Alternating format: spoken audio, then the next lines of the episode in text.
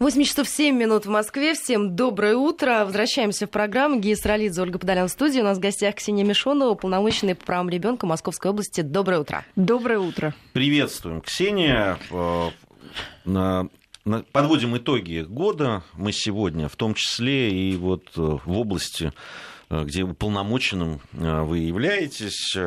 На самом деле в этом году было очень много резонансных таких дел, и часть из них связанных с детьми. Часть из них э, произошла в Московской области. Но вообще я, я правильно понимаю, что за каждым вот таким случаем ведь э, проблема? это, это не, не всегда только частный случай, да, там есть какая-то большая проблема, с которой сталкивается общество и которую надо решать. Но вот такие резонансные э, случаи, о которых вы сейчас вспомнили, они, конечно, они выявляют, будем так говорить, проблемы в системе вот во, во, во всеобщей системе, которая занимается детьми. Вот. И для нас, конечно, этот год стал ну, таким большим, большим уроком а, во всех смыслах этого слова. И не только для Московской области, но и для всей России пришлось пересмотреть свои взгляды на жизнь наших детей, на их безопасность, на то, чем они живут, мы стали чаще задумываться, а что же им интересно, а где они проводят свое время свободное, а что же порождает в них э, иногда э, такие проявления, как жестокость, а что же порождает в нас, во взрослых, такие проявления, как жестокость. Поэтому э, нам, в общем, есть что переосмыслить за этот год. Ведь именно в этом году, если мы так вспоминаем, ну, такие, такие какие-то проблемы, с которыми столкнулись в области детства, это э, суициды, например, детские. Да, кстати, они начались э, почти ровно год назад. Первые случаи мы обнаружили в январе это, этого года. И надо отметить, что очень быстро и оперативно все сработали. Ну, все службы сработали на федеральном уровне, на региональном уровне. Нам удалось, наконец, принять закон, который ужесточает а, наказание тем людям, которые доводят до суицида а, и подвергают жизнь наших детей опасности именно в интернете, в зоне интернета. То есть это все вот эти вот группы, которые были в социальных сетях? Да, да, это было обращено к этим людям, которые сидят по ту сторону экранов. И я могу сказать, что у нас э, очень снизилась эта история. И нам ну, вот, на региональном уровне удалось вообще снизить количество суицидов. Сейчас э, под конец года мы имеем цифру на более чем на 20%. Это большое очень э, ну, такое достижение, я считаю. Сработали все меры профилактики. Мы стали обращать внимание на детей, мы эм, стали по-другому относиться в общем, э, к их жизни, наблюдать за ними. Психологи, социальные педагоги прошли определенные курсы переподготовки и э, все время проходят, собственно говоря, курсы своеобразной переподготовки родителей, и с родителями стали говорить, собственно, о об опасностях в соцсетях.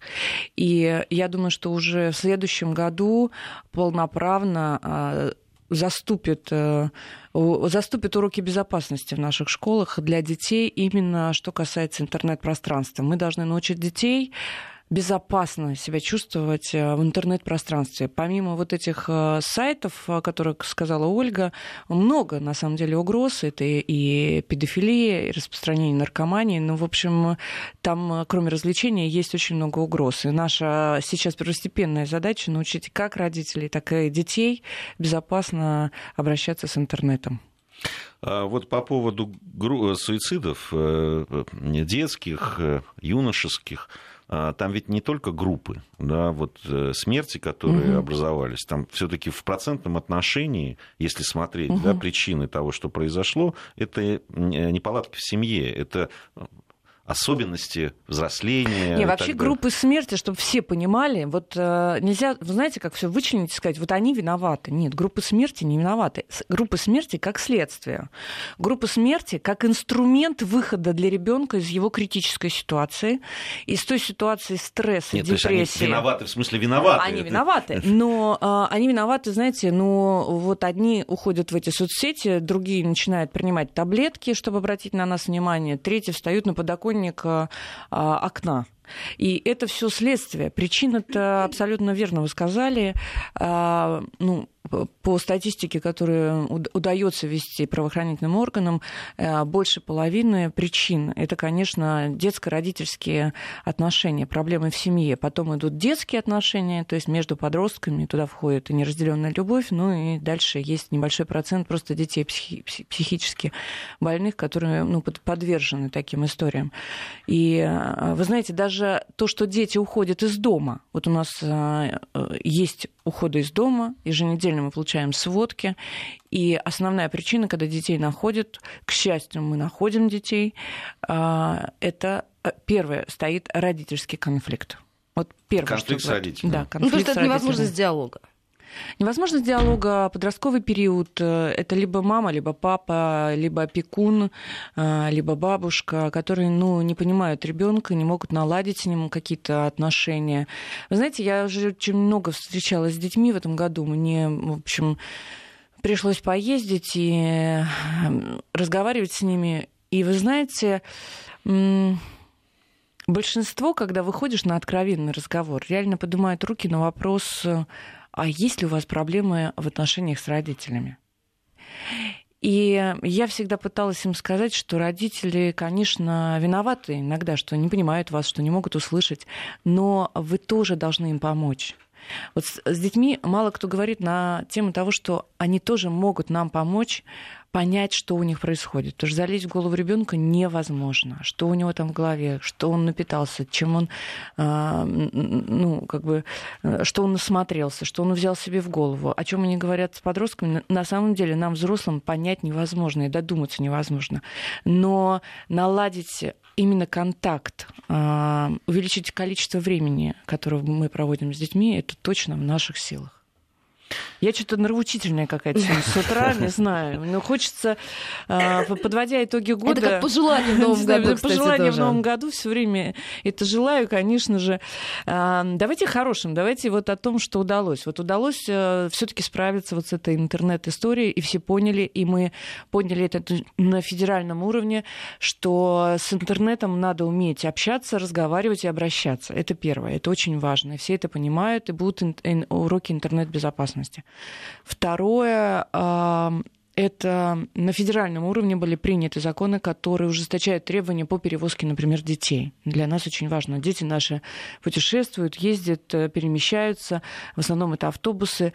И э, нам удалось за этот год, я точно это знаю, ну, по крайней мере, на примере Московской области, вот я видела федеральные цифры, нам удалось сократить количество ДТП, в которых э, у нас страдают, погибают или ранены дети. Это, во-первых, профилактика работает, потому что в начальной школе усиленно начала началась как раз а, профилактика ДТП, с детьми общаются сотрудники ГИБДД, регулярно проводятся уроки безопасности, ну и, конечно же, ужесточение требований по перевозке детей. Все будут автобусы оборудованы вот маяками со следующего года, вы знаете. И плюс ужесточены требования к водителям. У них должен быть определенный стаж, они должны пройти инструктаж. Ну, в общем, там очень много всего. На самом деле, за этот год мы для детей сделали очень много, мне кажется. А, мы подняли вопрос а, опасности вейпинга для подростков. И в следующем году, я надеюсь, Мособлдума, а за нами уже стоит и Мосгордума, они тоже нас поддерживают и тоже готовы принять этот закон о запрете вейпинга среди несовершеннолетних. И, собственно говоря, мы хотим, чтобы вейпинг а, подвергался ну, таким же ограничениям, как и курение и алкоголь для несовершеннолетних. У нас по стране и по Подмосковью э, на 30%, вот эта цифра по Подмосковью, на 30% нам удалось сократить количество отказников, детей-отказников что тоже очень важно.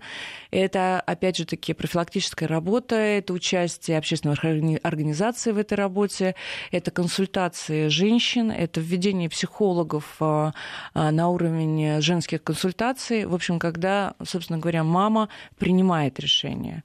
А, и сократилось количество абортов Соответственно, несмотря, конечно, на не очень хорошую демографическую ситуацию в стране, мы очень надеемся, что все эти меры профилактики сработают нам ну, в плюс и положительно в следующем году. Так что вот оглядываясь на этот год, Думаю, что нам есть, в общем, над чем работать, конечно же, но большой путь пройден. И потом э, такое количество, в общем, эфиров было и про детей. И, мне кажется, никогда раньше так э, средства массовой информации не освещали вот детские вот, проблемы. Вот, вот это вот интересная э, история, интересный вопрос. Действительно, если посмотреть, да, там количество, ну даже вот эфиров, которые, так, программ, которые заточены как раз на то, чтобы обсуждать какие-то социальные проблемы. Наверное, я не знаю, на процентов 40 из всех этих программ были посвящены как раз вопросам или каким-то происшествиям, угу. которые связаны с детьми. А, вот меня всегда интересовало, почему какие-то да, там, э, происшествия становятся общим достоянием и привлекают средства массовой информации, а какие-то э, проходят мимо.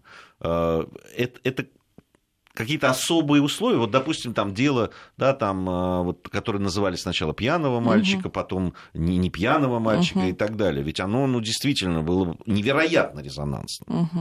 Вот, э, я, я правильно понимаю, что, э, собственно, детей у нас, которые э, страдают, к сожалению, в, ДТ, в различных угу. дорожно-транспортных происшествиях много, угу. но вот концентрация да, внимания была вот именно на этом случае ну, а из-за вот этого ну, вот... Ну, абсурдной экспертизы. Да. Просто это абсурдная экспертиза. Но я могу сказать, что в этом году мы тоже обратили на это внимание, и вы, наверное, тоже.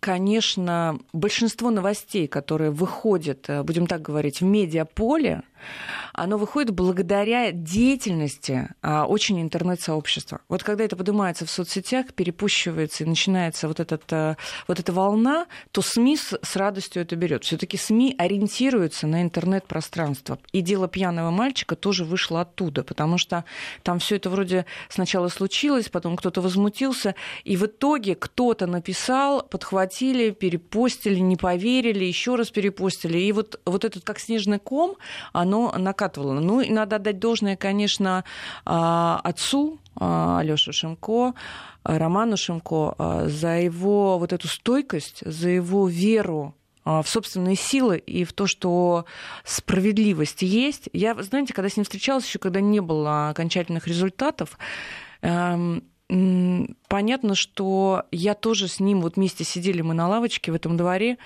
и я ему тоже говорила, что, вы знаете, мы разберемся, но точно правду мы найдем. Я вам обещаю, что это дело не замнется, как минимум, потому что, конечно, уполномоченные, э, ну, к счастью или к сожалению, я не знаю, но мы не уполномочены вести расследование. И часто журналисты спрашивают меня, а вы будете расследовать вот это дело? Нет, я не, я не расследую дело, но я помогаю, будем так говорить, обратить на него внимание, а, взять его под личный контроль. Это такая фраза, которая прилепилась ко мне. Вы возьмете под личный контроль? Конечно, мы возьмем под личный контроль. Это значит, что я буду писать какие-то бумажки, делать звонки и э, пытаться получить ответ на те вопросы, которые задает общество, на те вопросы, которые задают родители, и на те вопросы, которые задают журналисты. А, я э, там ведь по поводу после того, что произошло вот с э, мальчиком, ведь были приняты тоже какие-то решения, ведь действительно дворы, как выяснилось, и это не касается не только, конечно, Московской uh-huh, области, uh-huh. но и других городов, uh-huh. и Москвы, и, да, и а, в, да, по, по многим регионам uh-huh. России, они действительно небезопасны uh-huh. для детей. Uh-huh. И были приняты какие-то э, законы или там, не знаю, инициативы о том, чтобы сделать их безопасными. Ну, да, мы, конечно, тоже из этой трагедии вынесли свой урок. А, когда мы стали разбираться с этими дворами, все сейчас так устроено, что дворы э, очень редко, в общем, за редким исключением, я это обнаружила, могу сказать, в Раменском, где практически все новые дворы в новых микрорайонах оборудованы лежачими полицейскими. И мы поняли одну системную ошибку, что э, выход с детских площадок все время идет через так называемую проезжую часть. То есть вот эти припаркованные машины а, делают вот это пространство между домами жилыми и детскими площадками проезжей частью.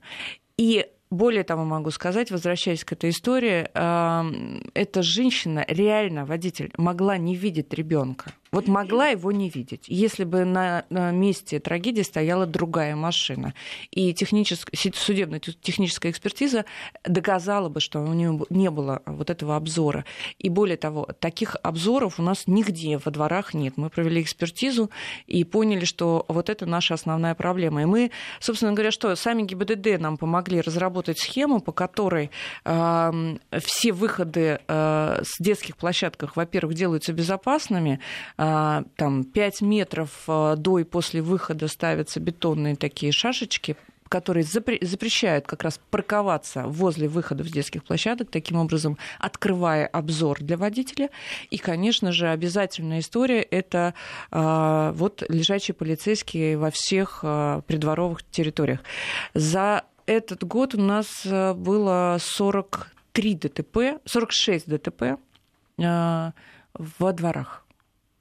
И, э, в общем, есть э, дети раненые, и для нас это было, конечно же, поводом подумать о том, чтобы сделать так, чтобы наши дворы, дворы стали безопасными. И сейчас уже, насколько я знаю, наше Министерство жилищно-коммунального хозяйства будет рекомендовать везде, в новых микрорайонах и в старых тоже, а, за счет управляющих компаний и где-то, может быть, за счет городского хозяйства именно устанавливать эти лежачие полицейские. Более того, могу сказать для всех жителей, кто нас сейчас, слышит, вы можете обратиться в администрацию своего города и потребовать установку этих лежачих полицейских у вас во дворах. Еще если вы считаете, каким-то образом потребовать у водителей не гонять по этим территориям. Конечно, здесь надо сказать, да, э, надо обеспечивать безопасность, безусловно, но ведь э, сами тоже водители виноваты в том, что иногда ты смотришь, ну просто гоняют по этим а дворам. А я считаю, здесь вот, э, знаете, нужно вырабатывать вот этот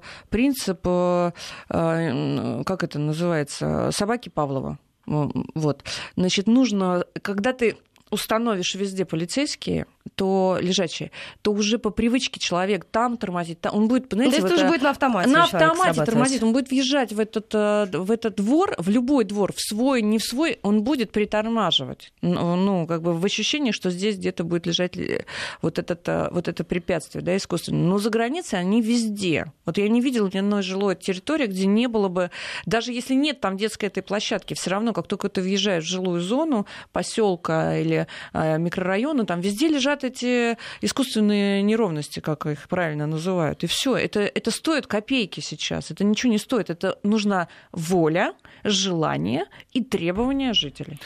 А, вот в этой во всей истории с э, этим мальчиком погибшим, э, там же была еще такая морально-этическая, на мой взгляд, очень э, история. Вот об этом пишут и наши слушатели. Ведь женщина, которая сбила ребенка, она ведь изначально даже вызывала какое-то сочувствие, потому что сама там молодая мать, э, понятно, да что... ужас, просто да, да, ужас, ужас. что вот ну, человек попал в такую угу. ситуацию. Там, ненарочно, явно да. ненарочно, не да. хотела но, она там... Но то, как она себя повела в дальнейшем, конечно, просто вот она поднимает вот эту вот угу. другую, да, другой угу. пласт, потому что, ну, вроде женщина, сама мать, да, ты вольно или невольно лишила жизни маленького мальчика, и вести себя вот таким образом.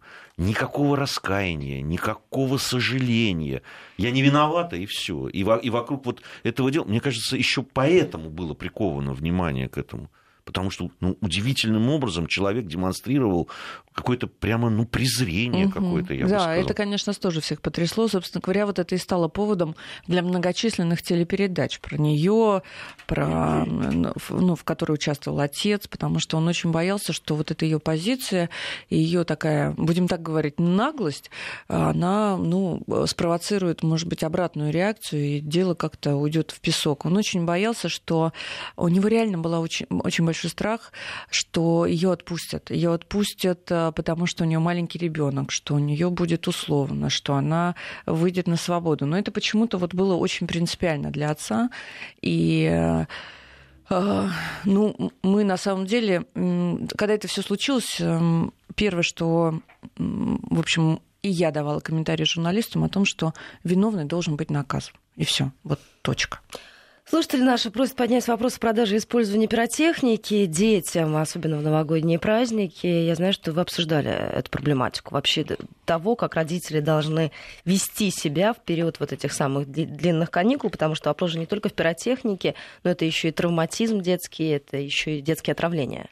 Не, но здесь все вместе, опять же таки, не хочется быть таким норовоучителем, но все же, а, дорогие взрослые, знаете, ужас в том, что я, может быть, тоже об этом не задумывалась, пока не пришла на эту позицию, и каждую неделю получаю сводки о происшествиях с детьми, ты понимаешь, что 85% того, что ужасного случается с нашими детьми, когда они травмируются или погибают, или сильно травмируются, это происходит по нашей с вами вине, потому что мы не досмотрели, мы не доглядели, мы не доперебдели, мы э, не обратили внимания, где стоит та или иная, то, что вы сказали, Ольга, химия, да, когда дети очень много отравлений, именно потому что химия доступна, они глотают из этих бутылок.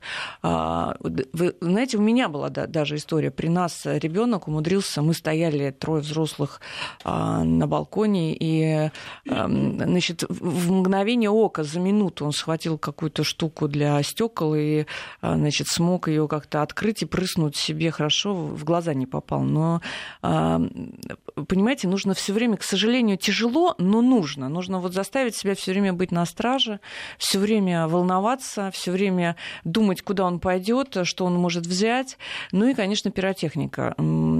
Здесь такая беспечность э, взрослых. Мы получаем каждый Новый год безусловно, эту статистику травмирования детей и взрослых, кстати, тоже. Поэтому здесь хотелось бы под Новый год обратиться э, и ко взрослым тоже, чтобы они тоже берегли свое здоровье на Новый год. То, что мы расслабляемся, мы поджигаем что-то, включаем. Я лично очень боюсь этих всех э, пиротехнических средств. Лучше держаться от них подальше. Очень много случаев, несчастных случаев. И детей все время за руку не удержишь. Читайте инструкции, покупайте в проверенных местах и, конечно же, будьте внимательны внимательно следите за своими детьми. Это, наверное, самое дорогое в нашей жизни. Но здесь, мне кажется, есть закон. Э, там по, по, по закону э, лицам там, до, до 16 лет вообще нельзя продавать пиротехнические эти средства. Да, вы знаете, проблема-то не в том, что даже они продали. Продали, понятно, значит, все равно обнаружат и накажут там штрафами и все. Дети находят то, что вы купили. Вы купили, дети находят, идут играть с этим. Вот в этом еще проблема, что а, э, по отношению к детям значит, остается в доступе пневматическое оружие, пиротехника, ну все, что есть в доме, да, а, все оказывается в доступе у детей. И, пожалуйста, не дарите детям а, на праздники тоже оружие. Мы тоже получили ну, резонансную историю в Ивантеевке, когда родители поощряли увлечение оружия ребенка. Если вы каким-то образом считаете, что да, можно, то все равно, а, понимаете, там уже была история в том, что э, родители подарили и дальше уже не контролировали процесс, чем он занимается, где он стреляет, в кого он стреляет, на чем он тренируется. И здесь все вопрос упирается, конечно, в отношения между детьми и родителями. Мы сейчас прервемся буквально на несколько минут. У нас впереди новости из середины часа. И сразу после короткого перерыва продолжим. 5533 Вести и плюс 7900 370 63 63. Наши эфирные координаты. Задавайте ваши вопросы. 8 часов 33 минуты в Москве. Возвращаемся в программу. Еще раз назову наши эфирные координаты. 5533 Вести плюс 7 903 170 63 63. Ксения Мишонова, уполномоченный по правам ребенка Московской области, у нас сегодня в гостях. А, Как-то Вообще... грустно все. А, ну, такая должность у вас, что делать? А, вообще, уполномоченный по правам ребенка, если я правильно понимаю, это человек э, и должность, да, которая между э, людьми и чиновниками. Да. И, собственно, когда люди не могут добиться да, чего-то от тех людей, которые поставлены на это место заниматься, они приходят к уполномоченному. И, э, не всегда так. Не всегда так. Они даже иногда не пытаются пытаются что-то добиться от чиновников, они сразу приходят к полномочному. Как я шучу, они обычно идут по дороге к президенту, а тут я. Ну и они заходят на всякий случай уточнить какие-то вещи. Поэтому, но да, большинство людей, конечно же, не может э, добиться. Ну вот давайте, если по обращениям, вот интересно, по статистике, я тоже, я когда пришла, вы знаете, я думала, ну что там будут приходить люди пару раз в неделю, так хорошо. И, и когда началось 8 человек на приеме в Москве, 8 человек на приеме, когда ты выезжаешь, и того 16 в неделю, и того, ну, посчитайте по неделям, и еще письменных обращений 1130 увеличилось на, на 30% количество письменных обращений, э, то ты вдруг понимаешь, что такое количество людей, в общем, нуждается иногда даже в том, чтобы просто поговорить просто поговорить, э, получить какой-то совет. А, а после того, как я, э, ну, мы сделали открытость этого аппарата настолько, что мы повесили в каждом социальном объекте на территории школы, детского сада, а, СРЦНов, всех детских домов, повесили мою фотографию с моим телефоном, и он личный, он работает круглые сутки. И мы получили еще э, такой вал звонков э, людей, которые просто хотели узнать, например, как перевести одного ребенка э, из одной, из одной школы в другую школу, да, или как получить элементы от папы, которые много не платят. И если вот разобрать все обращения, то 30% это будет, наверное, жилье, а, это люди, которые реально хотят улучшить свои жилищные условия. 30% еще это алименты алименты и все, что с этим касается с разводами. И, поп- и помогите поделить ребенка. Да? И папа не отдает или мама не отдает. И остальные 30% там, ну, в общем, разные. Будем так говорить, разные, совершенно разные. Совсем недавно, на прошлой неделе, ко мне пришел мужчина, всем рассказываю, просто как пример, что я, к сожалению, не могу это сделать. Я просто даже не могу себе представить, если бы я это могла сделать, ко мне какая очередь бы выстроилась. Пришел мужчина, который требовал меня подписать письмо в банк он взял кредит а, в московском банке в одном и требовал подписать эм, письмо, по которому я прошу банк снизить ему проценты на ипотеку. И все мои попытки объяснить ему, что мои полномочия заканчиваются там, где начинаются ваши коммерческие контракты с банками, не увенчались успехом. Получила в ответ петицию во все инстанции, включая самую высшую, а, о моем равнодушии и цинизме. Э, и, в общем, неправильном подходе к делу помощи детям. Ну, вообще, если говорить вот о э, чиновниках, да, угу. когда приходится взаимодействовать, угу. приходить с какими-то проблемами, с которыми люди обращаются, насколько вот открыта власть в этом смысле, насколько удается какие-то вещи все-таки сделать? Первое время сталкивалась с тем, что вроде власть хорошая, приходишь, такой хороший чиновник, молодой, все понимает, а разговаривать не умеет. Вот, то есть проблема человека, который, вот гражданина, который он создает, потом ему проблему, эту чиновнику, в связи с тем, что он пишет петиции, жалобы, вы, ну, надо понимать, что любая жалоба имеет свой ответ. И большое количество людей задействовано в том, чтобы ответить на эту жалобу. Если человек пишет очень высоко, то там идет все по инстанциям.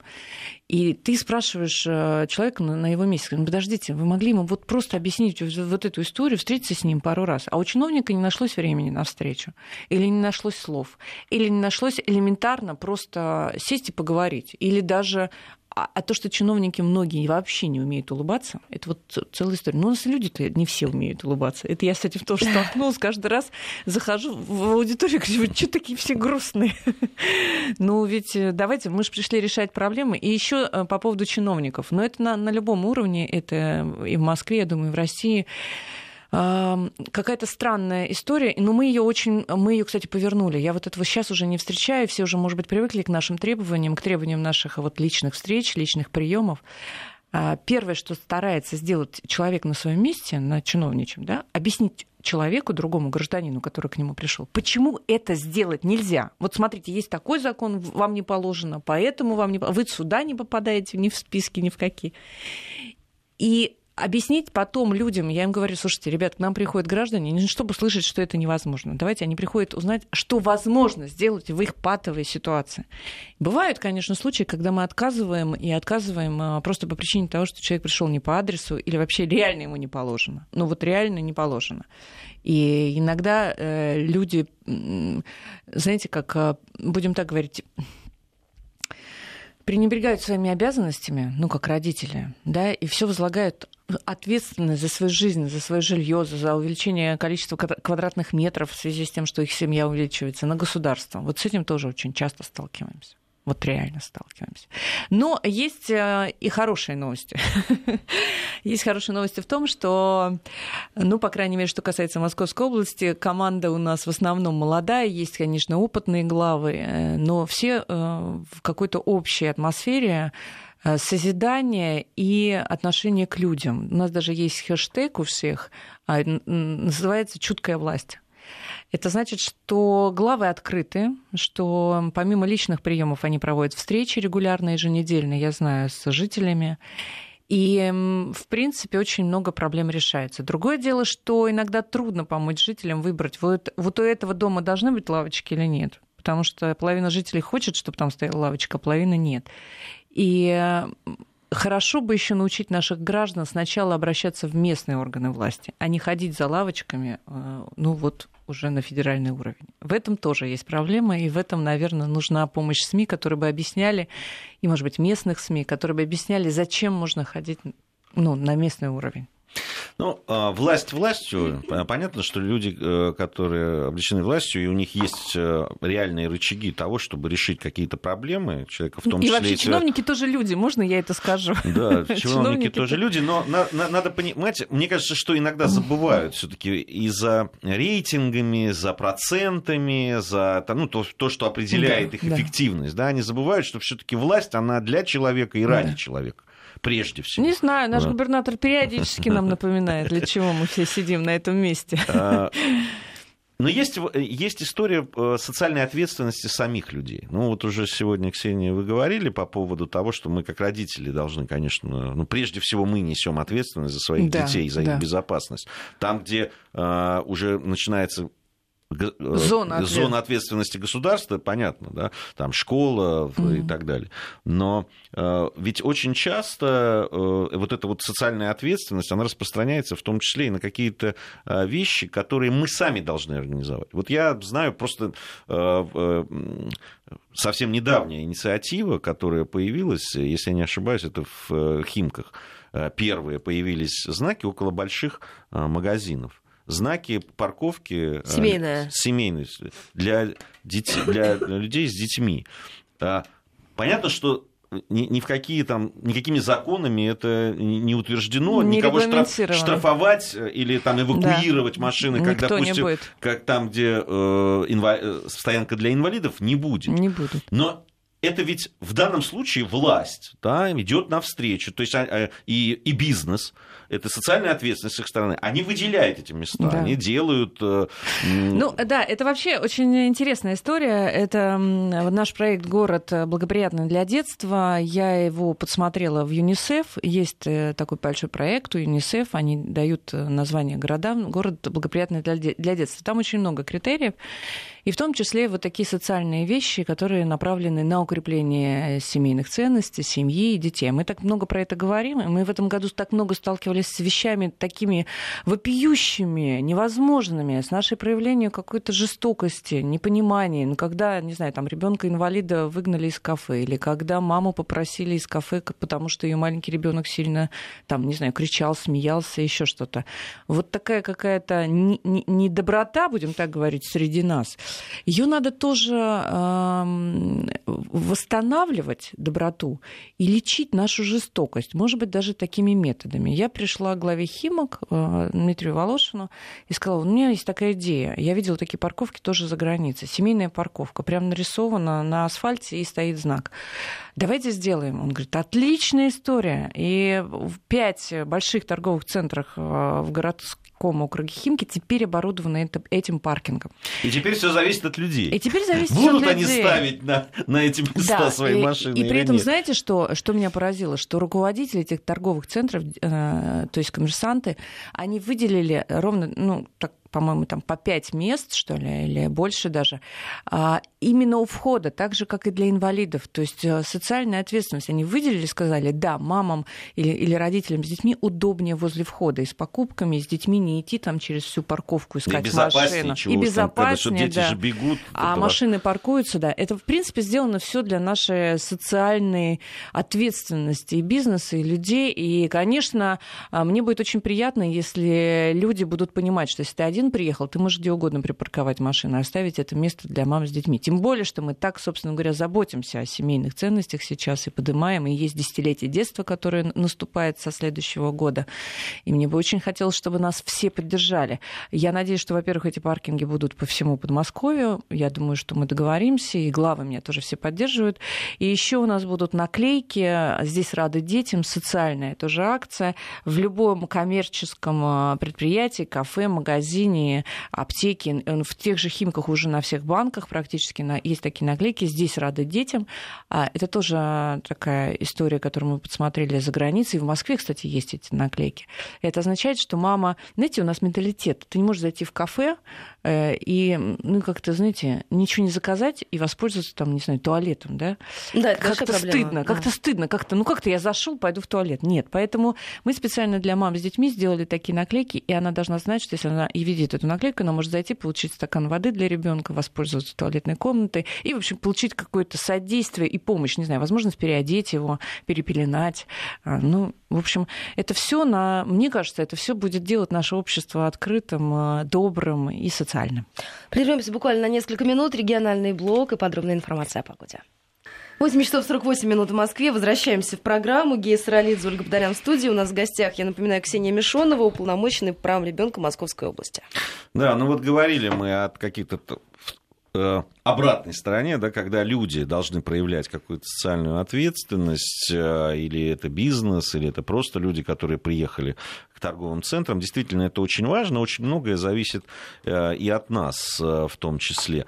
Ну, вот тут у нас Александр написал прямо крик души, Попова из Томска, по поводу того, должны ли улыбаться. Почему я должен, Александр пишет, почему я должен чиновнику улыбаться? Я должен улыбаться чиновнику. Каким? Может, я должен улыбаться тем чиновникам, по вине которых которых в Томской области после 1 сентября обнаружено два школьника с открытой формой туберкулеза, и дальше перечисляются угу. какие-то вопиющие случаи. Александр, нет, конечно, этим чиновникам, наверное, не надо улыбаться. В данном случае вообще хорошо было бы, когда люди улыбались, это правильно.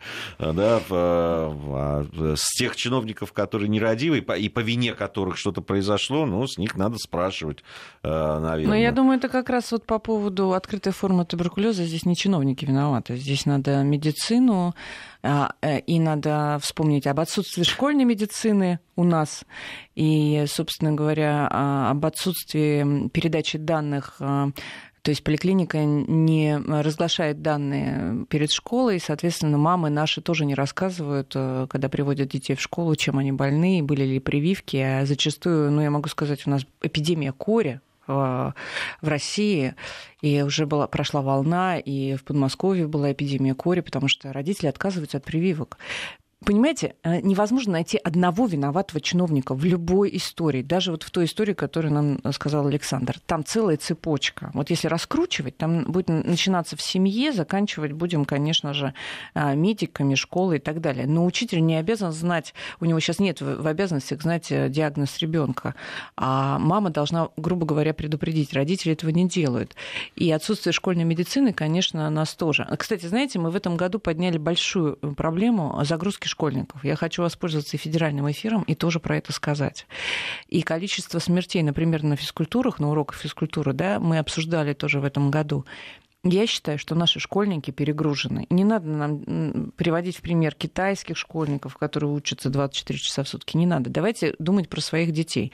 И все дети, с которыми начинаешь разговаривать, все, конечно же, устают от домашнего задания, от внеурочки, от количества уроков, которых у них по 8 по 8 уроков. Вообще дети работают больше нас, я могу сказать. Конечно, родители же хотят музыкальная школа, еще кружок Нет, по а еще, фото. Да, кружок по фото, а еще спортивная секция, и, а еще, конечно, домашнее задание, бесконечное домашнее задание. И мы будем э, в следующем году, конечно, разговаривать э, и со всеми а, уровнями образования о том, чтобы нам нужно снижать нагрузку на детей и давать им возможность заниматься реально тем, что они любят, что им нравится. Потому что, знаете, я слышала тоже от учителей, ну, конечно, конечно, мы сейчас э, снимем нагрузку с них, а они будут в интернете сидят. Подождите, значит, вот чтобы они не сидели в интернете, дайте им альтернативу, дайте им заниматься тем, что они любят. А в интернете они сидят, кстати, по ночам. С гаджетами по ночам не высыпаются. Понятно, родители не могут круглые сутки стоять над ними и контролировать, что они там делают ночью.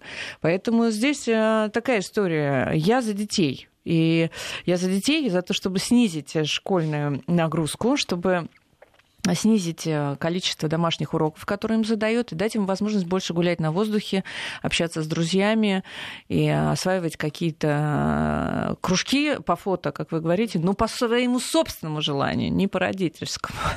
Э, очень много вопросов практических. Да, да, вот Александра Давайте. написал про то, что есть ребенок в семье ребенок инвалид, угу. он единственный кормилец, и по статье Трудового кодекса э, не имеет права работодатель ставить работу в ночное время и выходные дни. Не имеет права. А, вот. Но при этом, значит, работодатель отказывает, не нравится, говорит, увольняйся. Ну, это а, шантаж. Надо писать э, жалобу э, в, в трудовую эту инспекцию и жаловаться, и более того, еще наведываться, в, наведываться в опеку и попросить у них тоже включиться и вмешаться в эту историю. Обязательно. Что еще? Какие есть вопросы? Э, вопросов много. На самом деле некоторые не совсем детей касаются, но люди э, просят о помощи, ну, это понятно. А здесь вот э, по поводу ипотеки, угу, Ксения, да. которую вы упомянули, что это не ваша задача. Возмущается тоже Александр, много сегодня Александров. А, а что же ваша если процент по ипотеке не ваша задача, а что же, как власти, обложить поборами за факт проживания, вопрошает Александр. Ну, причем здесь поборы за факт проживания? Вы подписываете договор, вы решаете свой жилищный вопрос. Вы э, должны рассчитывать, в любом случае, вы должны рассчитывать свои силы, как вы будете оплачивать эту ипотеку. Я вообще, э, знаете, для меня ипотека не ужас ужасный, я сама через нее проходила и прохожу до сих пор, и прекрасно понимаю, мне все равно кажется, что ипотека выгоднее, чем снимать у какой-то чужой тети или дяди квартиру. Но в данном случае уполномоченный, реально по закону, вообще, если честно, я в моей первостепенной задаче стоят э, дети-инвалиды, семьи инвалидов, а, дети, оставшиеся без попечения родителей, сироты, конечно же. Это вот моя зона ответственности обязательно. Но до кучи я занимаюсь э, дорогами, квартирами, улучшением жилищных условий, ипотеками, алиментами обязательно занимаемся. И, в общем, в принципе, вы можете к нам обращаться по любому поводу, но, к сожалению, наши полномочия тоже ограничены. А, ну, здесь все время Пока говорят, еще. власть э, все-таки уполномоченный по правам ребенка не совсем относится к каким-то органам власти. Да, это такая должность-то э, в ну, что ли, общественно. Общественно значимая. Конечно же, она, вот для меня она является муниципальной должностью, но я абсолютно независима ни от какого официального э, властного органа. И я э, подчиняюсь только губернатору Московской области. И отчитываюсь, собственно говоря, за свою проделанную работу тоже э, только с ним. Моя задача э, взаимодействовать со всеми ведомствами, безусловно, работать со всеми министерствами и помогать в конкретных случаях этого, во-первых, и во-вторых, системно пытаться изменить всю нашу с вами жизнь к лучшему. Понятно, что и законы требуют доработок, и вот такие вещи, как Э, и парковки, и лежачие полицейские. Это все на то, что может обратить внимание уполномоченный по правам ребенка в каждом отдельном случае, а у ведомства, может быть, и нет такой возможности просто на это обратить внимание. Так что подождите нас убивать, мы еще вам пригодимся. А по поводу, вот было сказано о квартирах, и вообще это, да, 30% да. это обращений и так далее. Очень серьезная проблема в свое время, да и сейчас очень часто об этом говорят, это а, жилье для детей, которые вот из детских домов да. выходят и так далее. Ой, нам есть тут чем похвастаться. Давайте я похвастаюсь, можно? Да, конечно. 600, а, 768 квартир в этом году Московская область обеспечила детям-сиротам мы выполнили план, у нас нет очереди. Более того, на нашем, а, ну, то есть мы добились, э, кстати, вместе со счетной палатой э, того, чтобы по а, всем муниципальным законам прошли, а, прошло увеличение обязательных квадратных метров для детей-сирот. Было раньше 18, сейчас у нас 27, не меньше, но по факту мы даем 33-34, потому что уже, в принципе, однокомнатные квартиры, вот они такого а, формата строятся. И у нас вообще нет проблем. Московская область занимает одно из ведущих мест в России по решению этой проблемы. У нас нет проблем с квартирами для сирот. Все стоит в плане, выделяются деньги муниципальные и региональные региональные. Более того, знаете, в тех же Химках, прям не знаю, мне хочется тоже похвастаться, там глава а, не просто квартиру дает с мебелью полностью оборудованную, даже со шторами. Мы в Подмосковье еще даем 100 тысяч рублей каждому а, ребенку, который выходит из детского дома на обустройство своей жизни. Но еще там есть халаты и тапочки. Ну и полотенце. В общем, заходи, живи и я, радуйся. Я, я, я видел это своими глазами, это впечатляет, конечно, вплоть до, зуб, ну, зубной, зубной щетки, щетки, да. пасты там, и так далее. То есть а, ребята, которые заходили в эту квартиру, они прям были сами прям обалдевшие абсолютно, потому что, ну правда, вот заходи, живи. Это, Путевка это, во взрослую жизнь. Ну это здорово, конечно, что неформальные Это такая люди забота, подход- очень неформальный подход, и это забота. Ты понимаешь, что этому человеку нужно внимание. Спасибо вам большое за этот разговор. Мы должны заканчивать И этот вам час. спасибо. Ксения Мишонова, уполномоченным правом ребенка Московской области, у нас сегодня была в С гостях. наступающим, С наступающим, с наступающим всех.